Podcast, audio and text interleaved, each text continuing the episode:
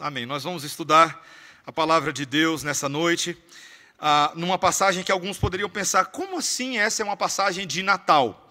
Ah, antes que você pense dessa forma, eu quero te ajudar a pensar que toda a Bíblia é sobre Jesus.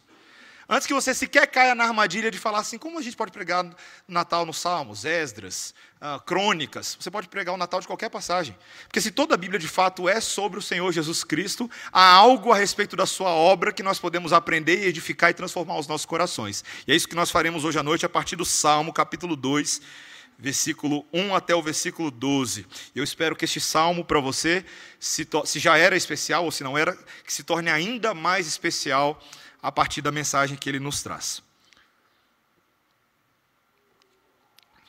Salmo 2, versículos 1 a 12. A palavra do Senhor diz assim: Porque se enfurecem os gentios e os povos imaginam coisas vãs? Os reis da terra se levantam e os príncipes conspiram contra o Senhor e contra o seu ungido, dizendo: Rompamos os seus laços e sacudamos de nós as suas algemas. Ri-se aquele que habita nos céus. O Senhor zomba deles. Na sua ira, a seu tempo, lhes há de falar, e no seu furor os confundirá. Eu, porém, constituí o meu rei sobre o meu santo monte Sião. Proclamarei o decreto do Senhor. Ele me disse: Tu és meu filho, eu hoje te gerei. Pede-me, e eu te darei as nações por herança, e as extremidades da terra por tua possessão. Com vara de ferro as regerás e as despedaçarás como um vaso de oleiro. Agora, pois, ó reis, sede prudentes, deixai-vos advertir, juízes da terra, servi ao Senhor com temor e alegrai-vos nele com tremor. Beijai o filho para que não para que se não irrite e não pereçais no caminho, porque dentro em pouco se lhe inflamará a ira. Bem-aventurados todos os que nele se refugiam. Esta é a palavra do Senhor. Vamos orar, irmãos. Senhor, queremos te agradecer, porque a tua palavra nos fala sobre Natal, nos fala sobre toda a obra do Senhor e queremos aprender mais dela. Dá-nos graça nessa noite por meio do teu Santo Espírito, para que assim possamos compreendê-la em nome de Jesus. Amém. Ah, desde que eu me tornei pai, uma, uma categoria nova se descortinou diante dos meus olhos. O fato de que brinquedos que as crianças usam têm classificação etária. Você sabia disso? Ah, não é apenas o filme que você vai assistir no cinema que tem classificação. Tem alguns pais que já olharam uns para os outros aí, os que estão, as gestantes aí já olharam, viu? Não pode comprar qualquer brinquedo. É verdade. Você não pode comprar qualquer brinquedo. A minha filha só tem um ano e cinco meses por enquanto, mas hoje, enquanto estávamos almoçando na casa de irmãos amados, ela estava brincando com uma massinha, certo? E aí eu, sem querer, peguei o pote da massinha e falo, abaixo de zero, há três anos não pode brincar, ou pelo menos não é recomendado. Estava lá ela quase comendo a massinha, né? e o povo achando que ela ia morrer, aí estava lá falando assim, a base de amido, não é tóxica. Aí eu fiquei um pouco mais aliviado. Né? Mas, irmãos, é verdade. Uh, brinquedos têm a sua, a sua faixa etária, e nós sabemos que crianças não devem brincar com brinquedos de adultos, não é verdade? Com aquele Blu-ray que você acabou, acabou de comprar. Ah, ela não deve brincar com itens da cozinha pontiagudos, não é, mamãe? Não pode deixar, ou não pode deixar chegar perto ah, do forno, ou qualquer outro tipo de brinquedo que você possa imaginar que são os brinquedos do mundo dos adultos. Na hora certa vai chegar a hora delas e elas, enfim, vão poder manusear esses brinquedos. Mas, meus irmãos, nesse texto que nós lemos hoje, nós lemos uma passagem que aponta para uma, uma, uma verdade bíblica que é difícil da gente imaginar. Uma criança que ganhou um brinquedo muito sério, muito sério. Ela ganhou um cetro. Um cetro. Se você sabe bem o que é um cetro, um cetro é aquele bastão, aquela espécie de cajado, que simboliza o poder de um rei. E esse tipo de coisa não é dado na mão de qualquer criança. Quantas vezes você já viu por aí uma, uma criança com o cetro, o, o cetro do presidente da república? Você não vê isso normalmente. Mas essa criança a respeito da qual a Bíblia fala, não somente herdou esse cetro, mas ela herdou esse cetro porque é de direito dela. Ela pode sim brincar com este objeto, porque somente ela pode fazê-lo.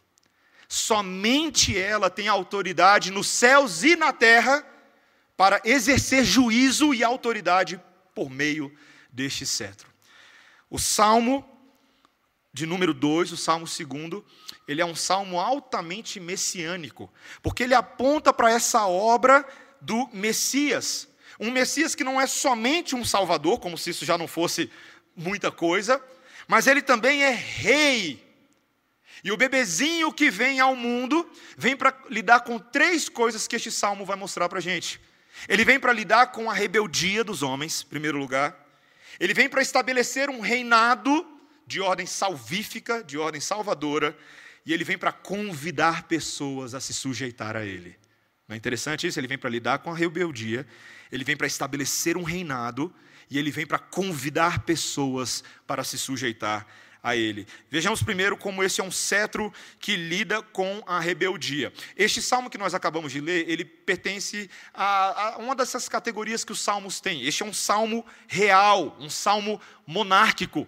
E esse salmo ele era utilizado pelo povo de Israel. Vários comentaristas e historiadores são consensuais de que este salmo era, ele retratava uma espécie de coroação de um rei. Quando havia a coroação de um rei, era esse tipo de linguagem, era esse tipo de imagem que era evocado. Todas essas quatro sessões que este salmo mostra para a gente, eles falam da centralidade do reinado de Israel, do rei de Israel. Lembre-se que ah, o nosso Deus havia dado a um homem muito específico chamado Davi um grande sucesso, um, um sucesso real, um sucesso militar, um sucesso político e à medida que o rei Davi exercia o seu reinado, várias das nações gentílicas ao seu redor se tornavam nações submissas a Israel. Elas se tornavam nações vassalas. Já ouviu essa expressão antes? Ah, então aqui nós temos esse contexto. Só que essas nações vassalas não estão gostando muito dessa, dessa situação. E a primeira coisa que o Salmo traz para a gente é uma reclamação geral dessas nações. Olha o versículo 1. Por que se enfurecem os gentios e os povos imaginam coisas vãs? Os reis da terra se levantam e os príncipes conspiram contra o Senhor e contra o seu ungido, dizendo: rompamos os seus laços e sacudamos de nós as suas algemas. Você percebe o tom de indignação. Esses povos estão se voltando contra Israel, há uma espécie de fúria de pensamentos revoltosos e eles estão se voltando não somente contra Israel, mas contra todo o governo de Deus, como o versículo 2 e 3 fala, e do seu ungido. Sabe qual é a palavra ungido aqui no hebraico? Mexia. Mexia. De onde nós tiramos a palavra Messias. Inclusive a palavra Cristo, que aparece lá no Novo Testamento, não é o sobrenome de Jesus, não. A palavra Cristo é um título messiânico, um título daquele que é escolhido, daquele que é ungido, consagrado para uma tarefa e uma missão. Ou seja, esses povos estão se voltando contra o ungido de Deus. Quem é o ungido de Deus aqui nesse momento? Davi, o escolhido de Deus. E lembre-se que ah, na história de Israel não haviam muitos ungidos. Samuel, o profeta, ele havia ungido apenas dois reis, Saul e Davi. Depois nós teremos outros que estavam exercendo essa função na história de Israel. Mas o ponto agora é que essas nações estão tramando e esquematizando uma revolta organizada, com o objetivo de se livrar desse domínio israelita. Meus irmãos, os motivos podem parecer, numa primeira vista, políticos, Aí, de fato, existiam motivos aqui políticos, em tese, quando uma nação se tornava vassala da outra, essa nação perdia uma série dos seus direitos, uma série das suas liberdades convencionais. Eles tinham que prestar contas, eles tinham que pagar tributos, né? tinham que mandar o dízimo para o, o povo que estava logo acima deles.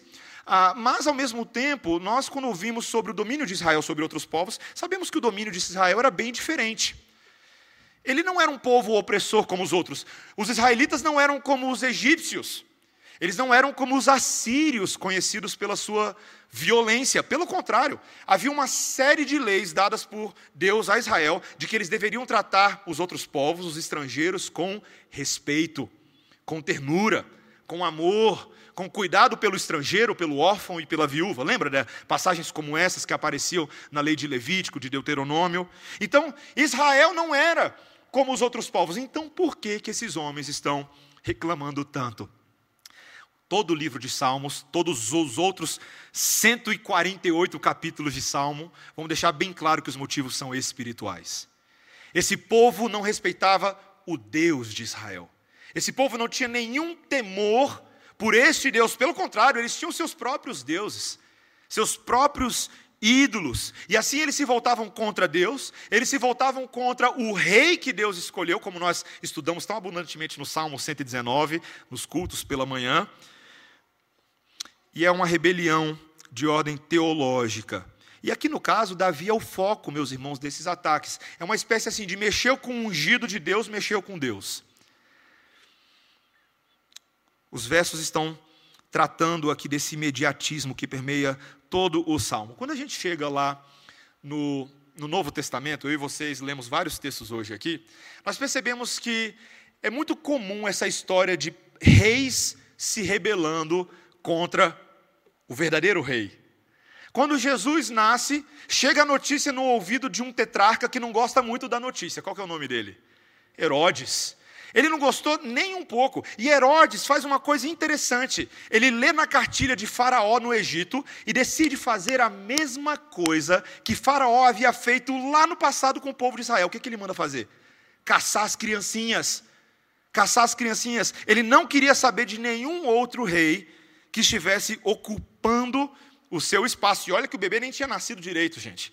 Já estava lá Herodes, o manda-chuva, cortando qualquer mal pela raiz aos olhos dele. Meus irmãos, a história se repete. Essa história dos reinados do mundo se voltando contra o reinado divino tem sido a história da humanidade desde que o povo é povo, desde que gente é gente.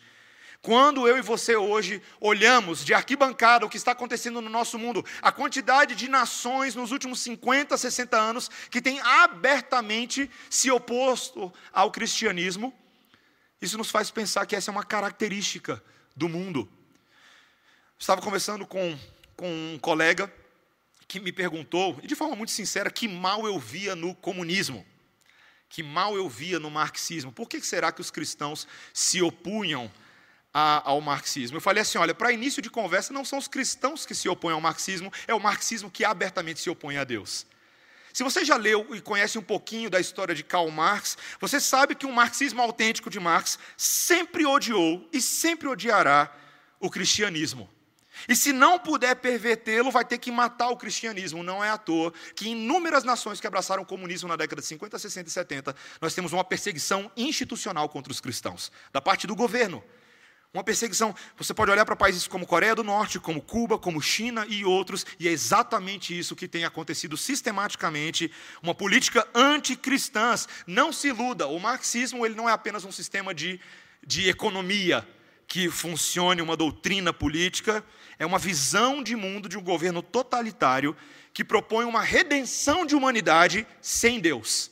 Redenção da humanidade sem Deus. Ateísmo no lugar de teísmo. O tal materialismo dialético no lugar da providência divina. O homem no marxismo não é visto como imagem de Deus. Ele é um primata evoluído, feito para trabalhar. O pecado, qual que é o grande pecado do marxismo? É a propriedade privada. E, portanto, você precisa eliminar, porque qualquer coisa que lida com isso é opressão social. Quem aplica a redenção não é a igreja, não é a palavra, é um proletariado através de um Estado redentor, e ele tem a sua própria visão, como alguns hoje até comentam, Marx tinha a sua própria visão de novos céus e nova terra. Um mundo comunista sem Estado, onde todas as injustiças desapareceriam, todo conflito se transformaria em harmonia e você pode ter certeza, meu irmão, se você até agora não achou que isso é assim tão ruim, saiba que o marxismo não admite rivais. Ele não admite. Se você tem alguma dúvida, você pode ler a Declaração dos Manuscritos de Paris, onde é apresentada o marxismo como a solução do enigma e do maior problema da humanidade. Não parece religião isso? Não parece Bíblia esse tipo de linguagem? Meus irmãos, eu só usei o marxismo aqui como um estudo de caso. Na verdade, isso acontece com a vasta esmagadora maioria das cosmovisões no nosso mundo hoje. Esse mundo que exalta tanto o seu pluralismo, as suas expressões de religião organizada, como uma grande conquista da democracia moderna ocidental, quando dizemos, e sim, nós devemos aprender a respeitar as pessoas, o, o o praticante do islamismo, do budismo, mas aos olhos de Deus, Aos olhos de Deus, toda verdade que não é verdade de Deus é idolatria e rebelião. Idolatria e rebelião. Rejeição do único verdadeiro governo deste mundo, o governo de Cristo. Quando Cristo virou e falou assim: Eu sou o caminho e a verdade e a vida, ninguém vem ao Pai se não for por mim, ele não disse isso porque era bonitinho dizer, porque era legal. Na verdade, essa era uma das ideias mais radicais que poderia ser dito àquele grupo de judeus, que sequer entendiam que aquele que estava diante deles era o Messias. Quando Jesus entra na história, meus irmãos, a gente precisa entender uma coisa: aquele bebezinho bonitinho veio para confrontar. Veio para confrontar a rebelião dos outros e a nossa. A nossa transgressão contra a verdade divina. A verdadeira história do Natal é uma história que expõe o nosso pecado. E para para pensar que não é assim tão difícil expor o nosso pecado. Quantas vezes eu e você no ano lembramos do aniversário de Jesus? A nossa amnésia espiritual é tão grande que se a gente não bota uma data no calendário, a gente sequer fala da encarnação de Cristo. Na nossa rebeldia do coração, nós percebemos um, parão, um padrão no nosso dia a dia, uma contínua tentativa de se viver de maneira independente de Deus, como todas as outras nações tentavam fazer. Esse nosso materialismo que reduz o Natal a presentes, a amigos ocultos, a consumerismo. E a gente acaba fazendo isso. Meus irmãos, a gente, eu não estou batendo só em vocês, não, estou batendo em mim também, tá? Essa prática de tirar Jesus da gavetinha uma vez por ano e usar ele convenientemente, não é o que a sociedade faz? Mesmo aqueles que não se dizem cristãos, na hora de montar o presépio, todo mundo monta, até o parque shopping. Todo mundo monta. É bonitinho, é fofinho, mas eles tentam dissociar a ideia de Jesus dos seus próprios problemas. Jesus expõe o problema do nosso pecado contra Deus. Não dá para contar a história do Natal sem passar por esse ponto. Ele veio ao mundo como um emissário de Deus, chamado Príncipe da Paz, para poder resolver o problema da guerra. Da guerra que havia entre nós e o Criador. Criador e criatura separados eternamente por causa do pecado do homem contra Deus. O Príncipe da Paz veio para resolver esse problema esse problema. O cetro do bebê lida com nações que se rebelam contra o Senhor, contra o seu ungido, é o nosso próprio pecado. Mas ainda bem, meus irmãos, que em segundo lugar, esse cetro não é um cetro só para lidar com rebeldes, é o cetro para estabelecer um novo domínio, para estabelecer um reino messiânico. Veja o versículo 4 comigo. Ri-se aquele que habita nos céus, o Senhor zomba deles, na sua ira, a seu tempo, lhes há de falar, e no seu furor os confundirá. Eu, porém, constituí o meu rei sobre o meu santo monte Sião. Não é interessante? Quando Deus, do seu alto trono, observa o que os homens estão fazendo lá embaixo, os mimimis deles, as reclamações dele, o que, que o texto diz para a gente que Deus faz? Ele ri. Você, você consegue imaginar Deus rindo? A única imagem, como a gente, Deus é invisível, é difícil para a gente pensar nesse tipo de coisa, mas você consegue pensar, por exemplo, em Elias, quando confrontou os profetas de Baal, você lembra? E a risada, a zombaria que ele faz, clamem ao seu Deus, vai ver, ele está dormindo, está tomando banho, para jogar fogo nesse altar aí. Aquela zombaria santa de quem sabe que realmente tem a verdade e que está só observando a futilidade dos outros. Deus acha graça dessa tolice humana de tentar viver de maneira independente. Meus irmãos, mal essas nações percebem que o governo de Israel é o governo do Deus criador dos céus e da terra e que todas as criaturas do mundo, em alguma medida, já pertencem a Deus. Foi Ele quem fez todas elas, Ele as criou, Ele é o proprietário de todo o mundo. E Deus não vai ficar em silêncio, Ele não vai ficar observando essas coisas e ficar rindo, não, Ele tem planos. Ele deseja fazer algo. Essa rebeldia não passará despercebida, e a primeira coisa que Deus vai fazer é demonstrar a sua autoridade através da sua ira. Da sua ira. Deus declara desde já de maneira profética, escatológica, olhando lá para frente, de que ele lidará com esses inimigos. Ele lidará com esses rebeldes. E não se engane, meus irmãos, quando a gente para para pensar ah, que talvez Deus esteja tardando um pouco para lidar com a injustiça desse mundo, lembre-se de todas as vezes que Deus já fez isso.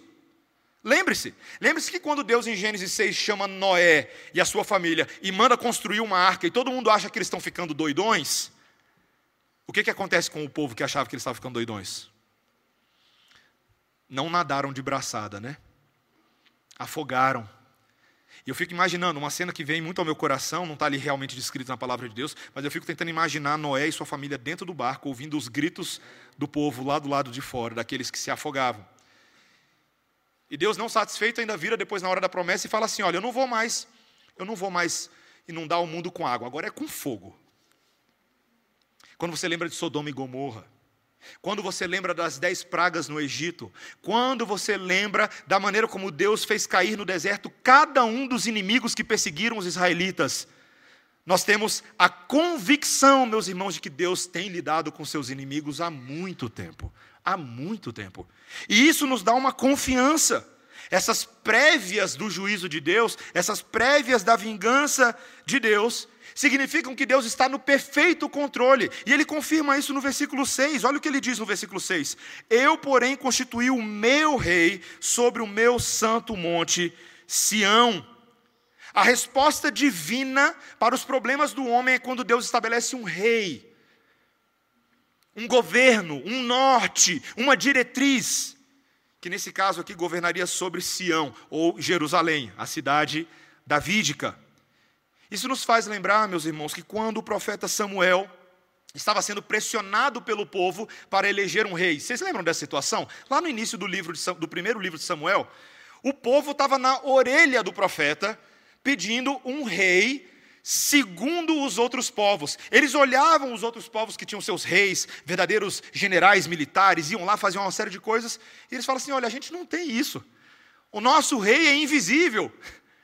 Esse Deus, a gente não aguenta mais esse negócio. A gente quer um que faça as mesmas coisas que os outros estão fazendo. Samuel vai a Deus e fala assim: Olha, o que, que eu faço? Deus fala: Olha, pode dar o rei que eles estão pedindo. Sabe por quê? Porque eles não estão rejeitando você como profeta deles, eles estão rejeitando a mim como rei desse povo.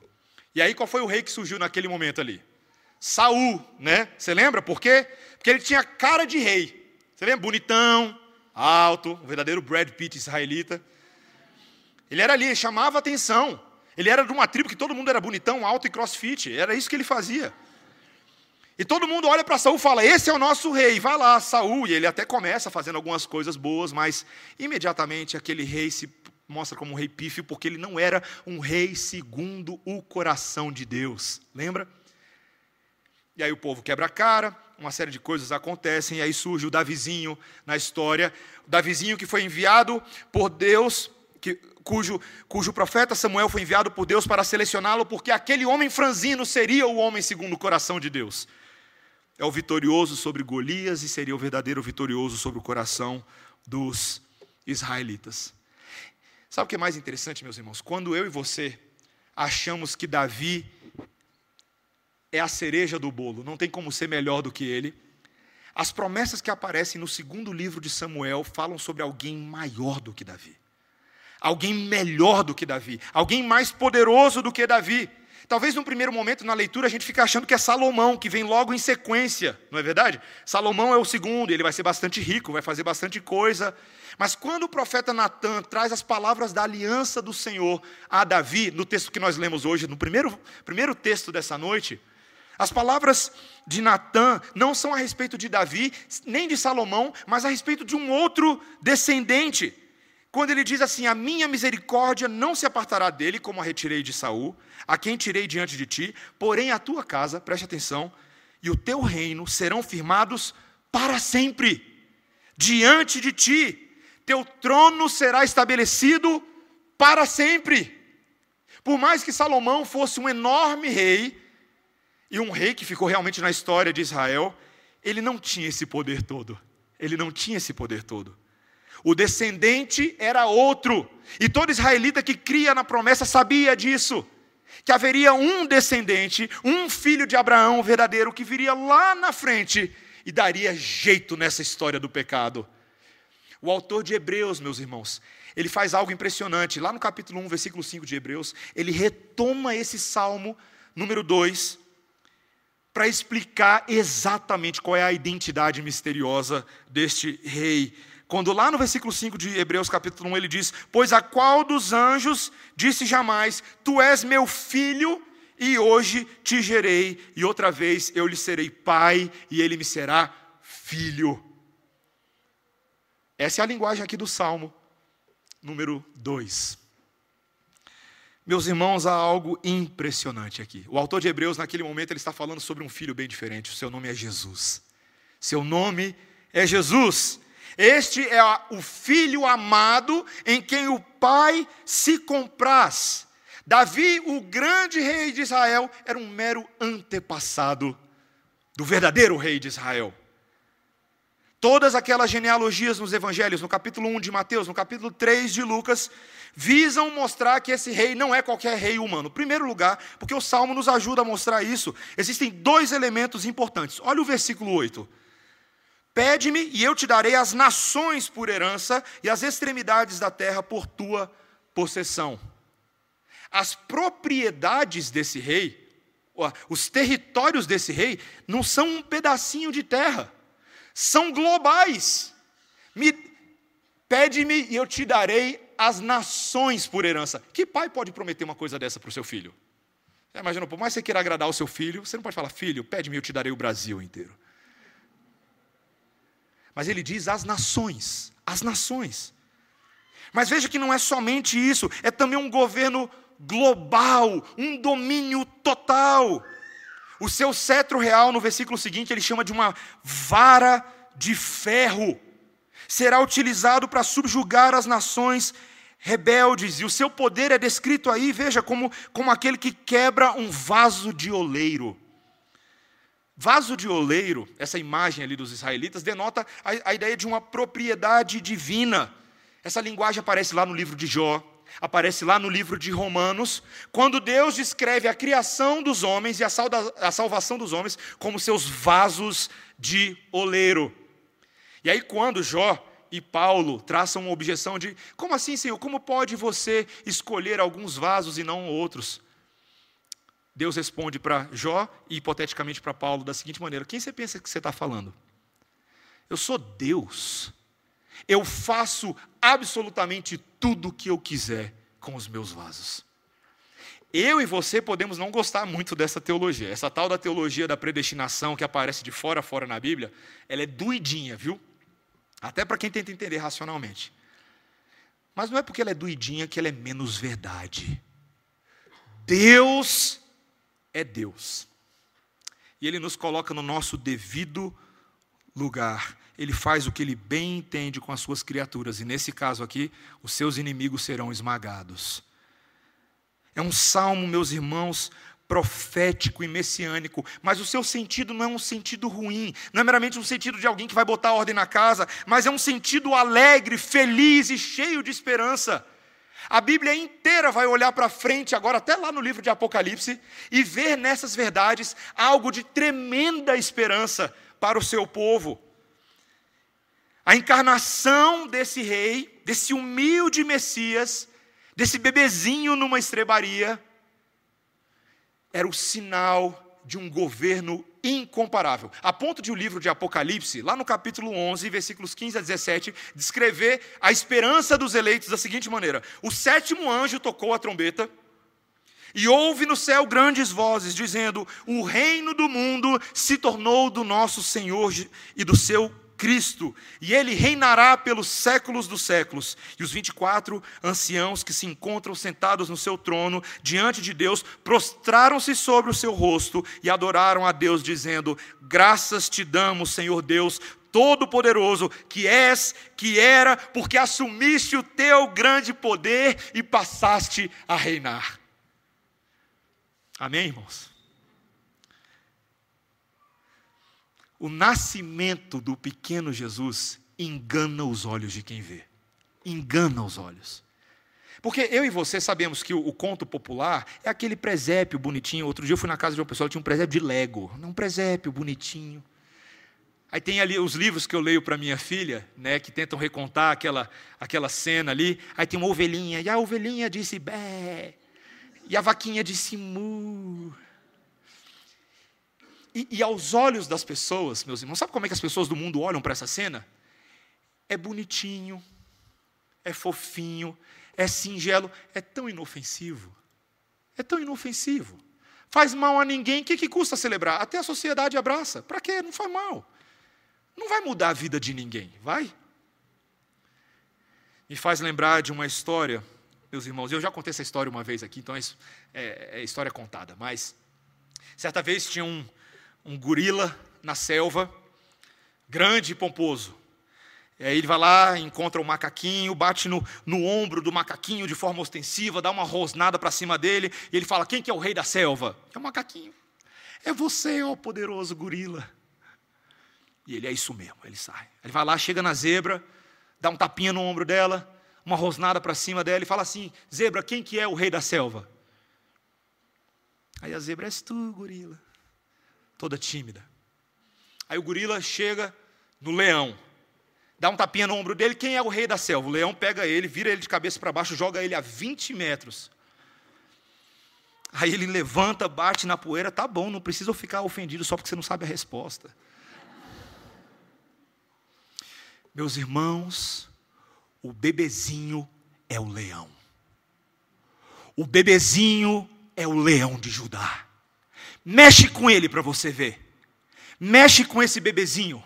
Sabe por quê, meus irmãos? Esse bebezinho não ficou bebezinho, ele cresceu. E ainda que parecesse um carpinteiro inofensivo aos olhos dos homens, ali estava o sustentador do universo. Aquele que simultaneamente estava num corpo humano ao mesmo tempo que sustentava todas as moléculas do universo com a palavra do teu poder.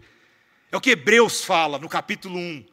O sustentador com o poder da sua mão. Você lembra de Moisés, a cena de Moisés com as mãos erguidas e o povo tentando segurar lá? Jesus não precisa disso. Ele não é um mediador meramente humano, ele é Deus. Ele é Deus. Meus irmãos, esse tipo de teologia do Natal deveria causar assombro em nós. Nós deveríamos ter as nossas mentes impressionadas mais do que cena de filme de ficção científica, mais do que a trilha sonora mais arrebatadora, mais do que a atuação mais impressionante. Nós não estamos falando de ficção, nós estamos falando da história. Aquele que invadiu a história, é o proprietário do universo, é o governador geral das constelações, ele conhece cada estrela pelo nome, e ele sabe contar cada grãozinho de areia que existe em todas as praias do mundo. Esse é o tamanho do nosso Deus.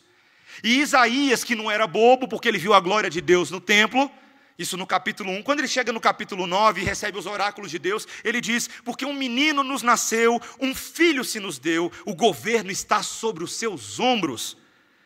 Seu nome será maravilhoso conselheiro, Deus forte, Pai da eternidade, príncipe da paz. E veja só, para que se aumente o seu governo e venha a paz sem fim sobre o trono de Davi e sobre o seu reino, para o estabelecer e firmar mediante o juízo e a justiça, desde agora e para sempre.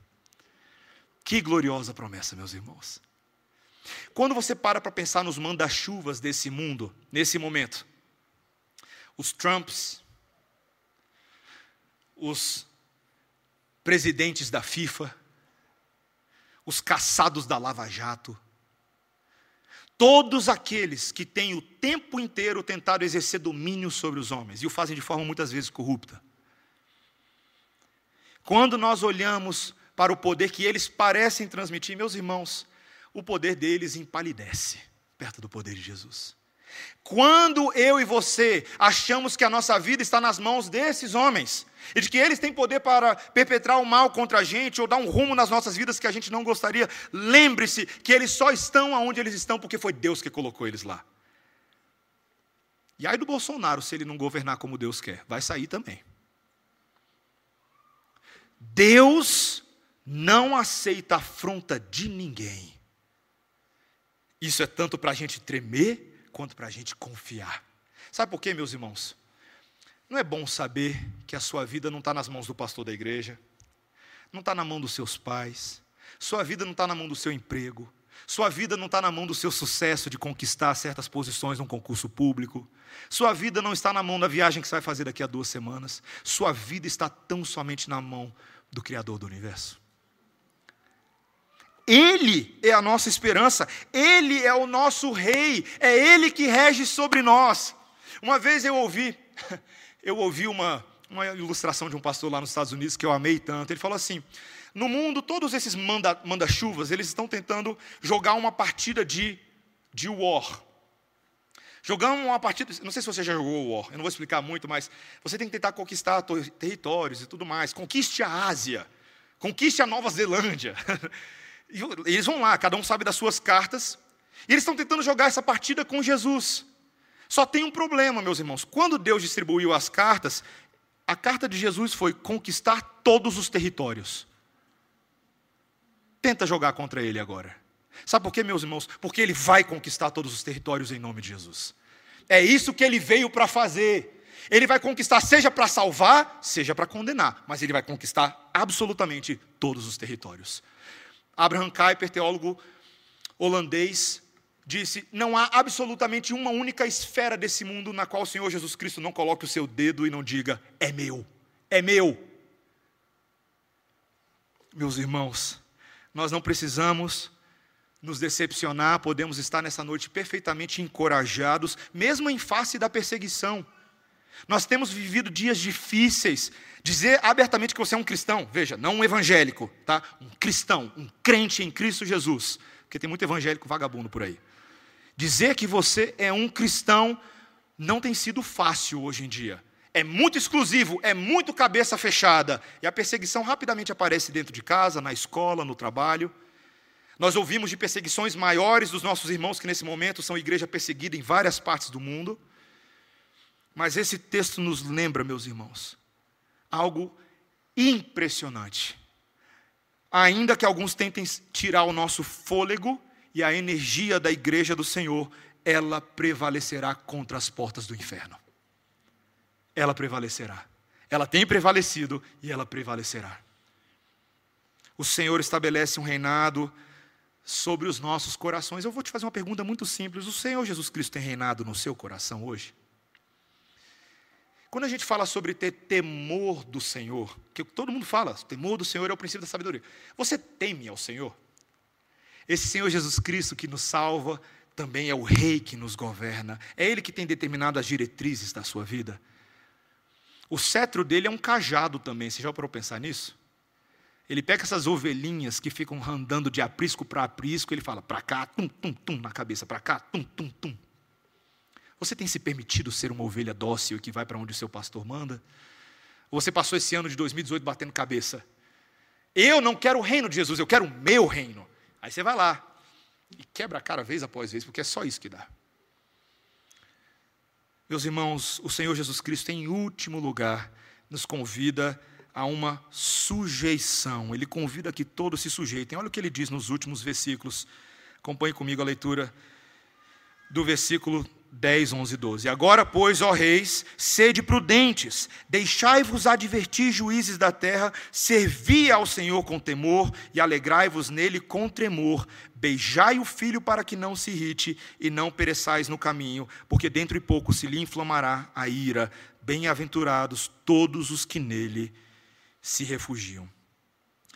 Meus irmãos, quando a palavra de Deus fala tudo isso, ela termina esses versos nos convocando a uma resposta. No caso aqui, a resposta dos reis. Qual é a melhor reação diante da magnificência de alguém que é o Todo-Poderoso, o Todo-Impressionante? Uma série de imperativos são dados aqui. Sede prudentes. Deixai-vos advertir, são alertas. Há um incentivo, servir ao Senhor, alegrai-vos no Senhor. Há uma submissão aqui.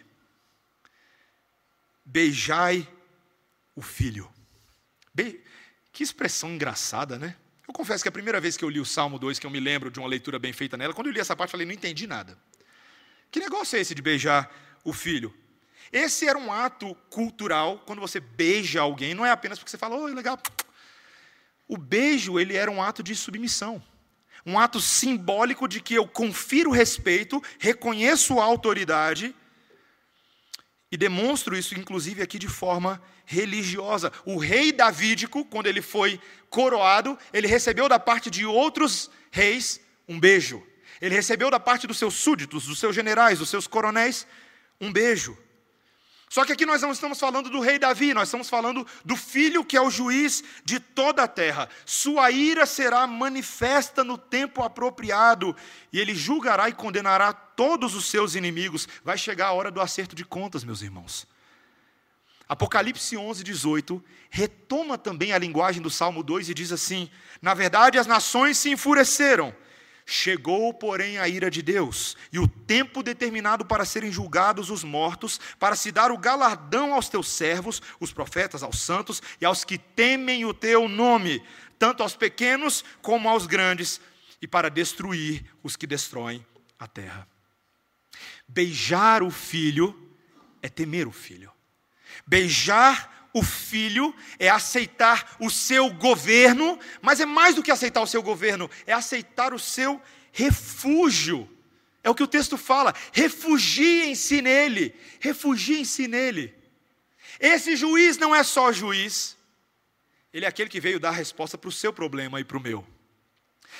A palavra de Deus nos lembra, meus irmãos, naquele conto que nós lemos hoje de Mateus 1, 18 a 25, algo glorioso. Quando o anjo aparece para Maria, não é um encontro muito fácil. Há um susto no coração dela, há um temor de homem. Mas esse anjo conforta Maria, ele conforta os pastores, ele conforta todo mundo com a mesma ideia. Não temam, porque hoje nasceu, ou vai nascer, o Salvador, que é Jesus Cristo, o Senhor. A palavra Jesus, eu não sei se você sabe disso, significa Josué. Tanto no Antigo Testamento quanto no Novo Testamento, essa palavra significa a mesma coisa: Salvador dos homens.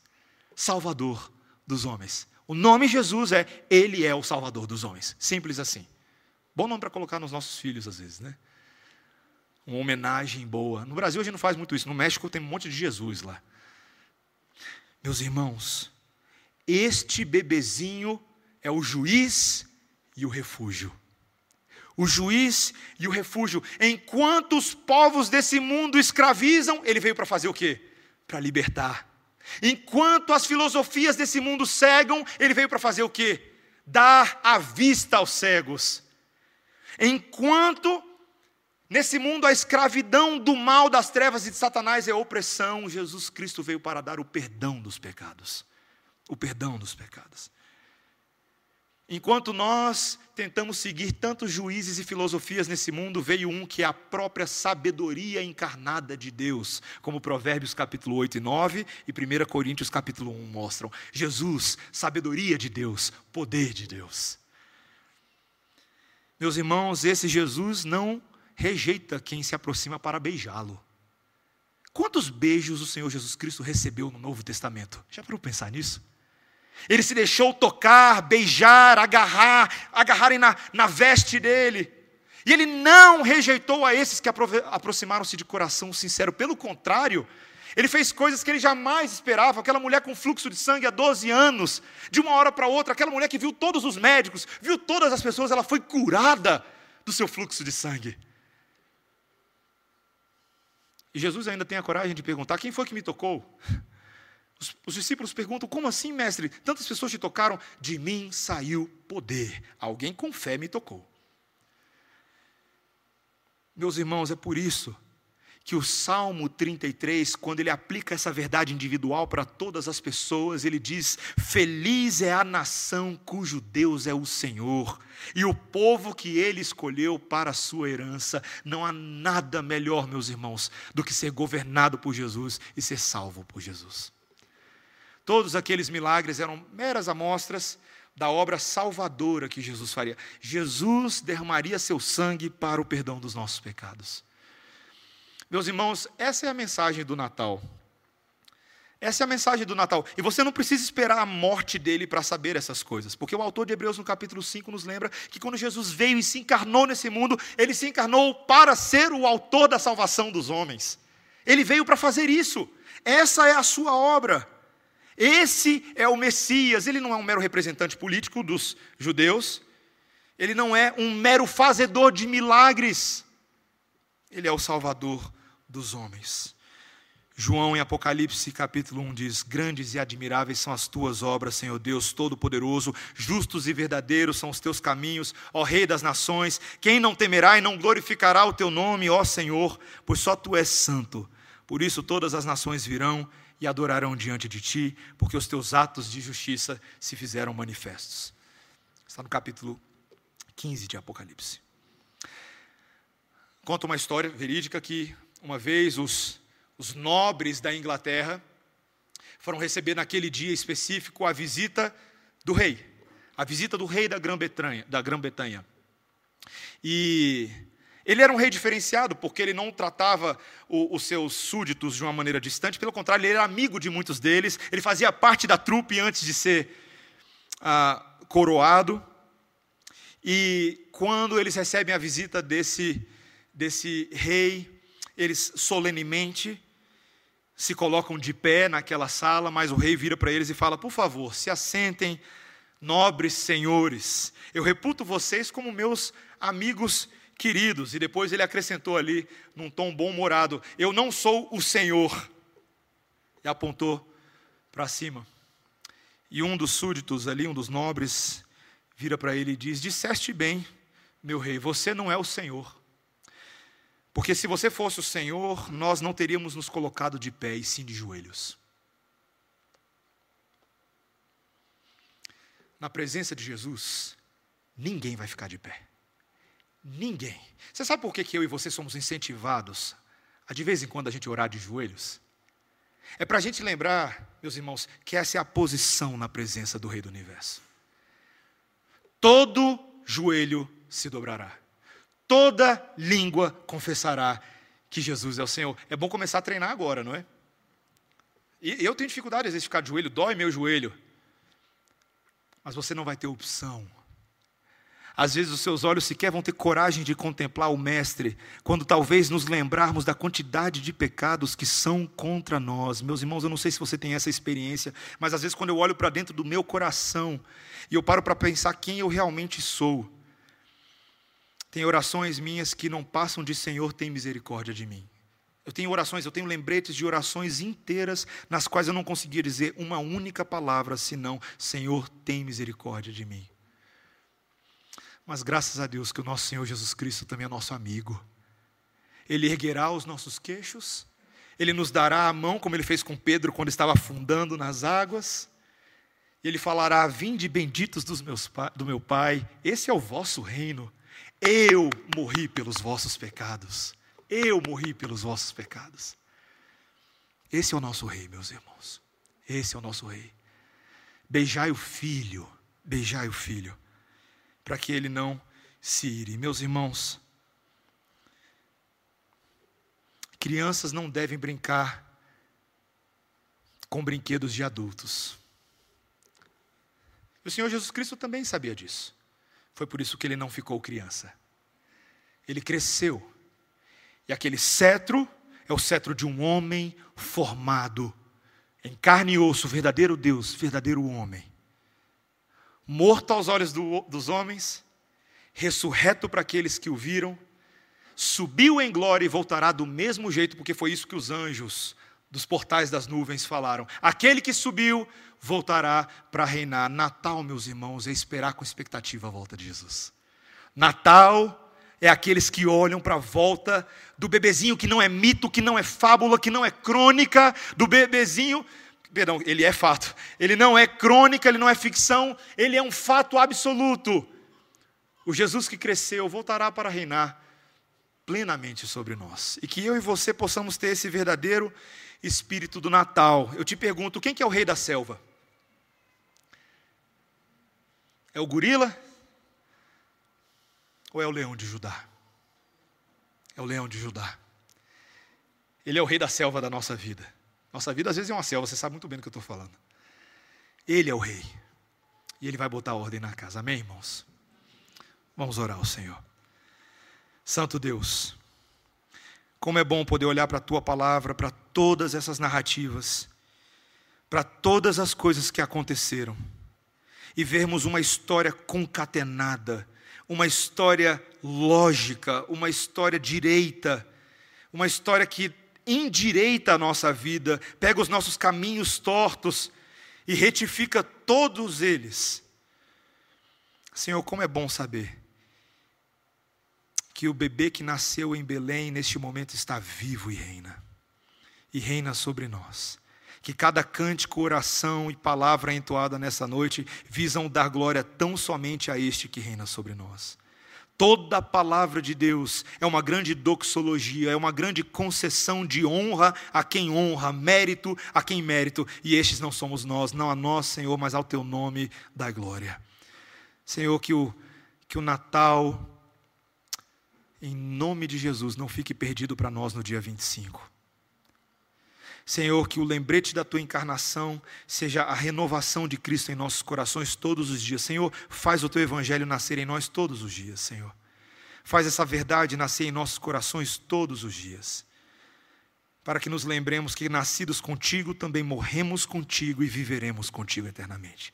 É a nossa oração em nome de Jesus. Amém. Irmãos, vamos ficar de pé, vamos cantar o nosso último cântico.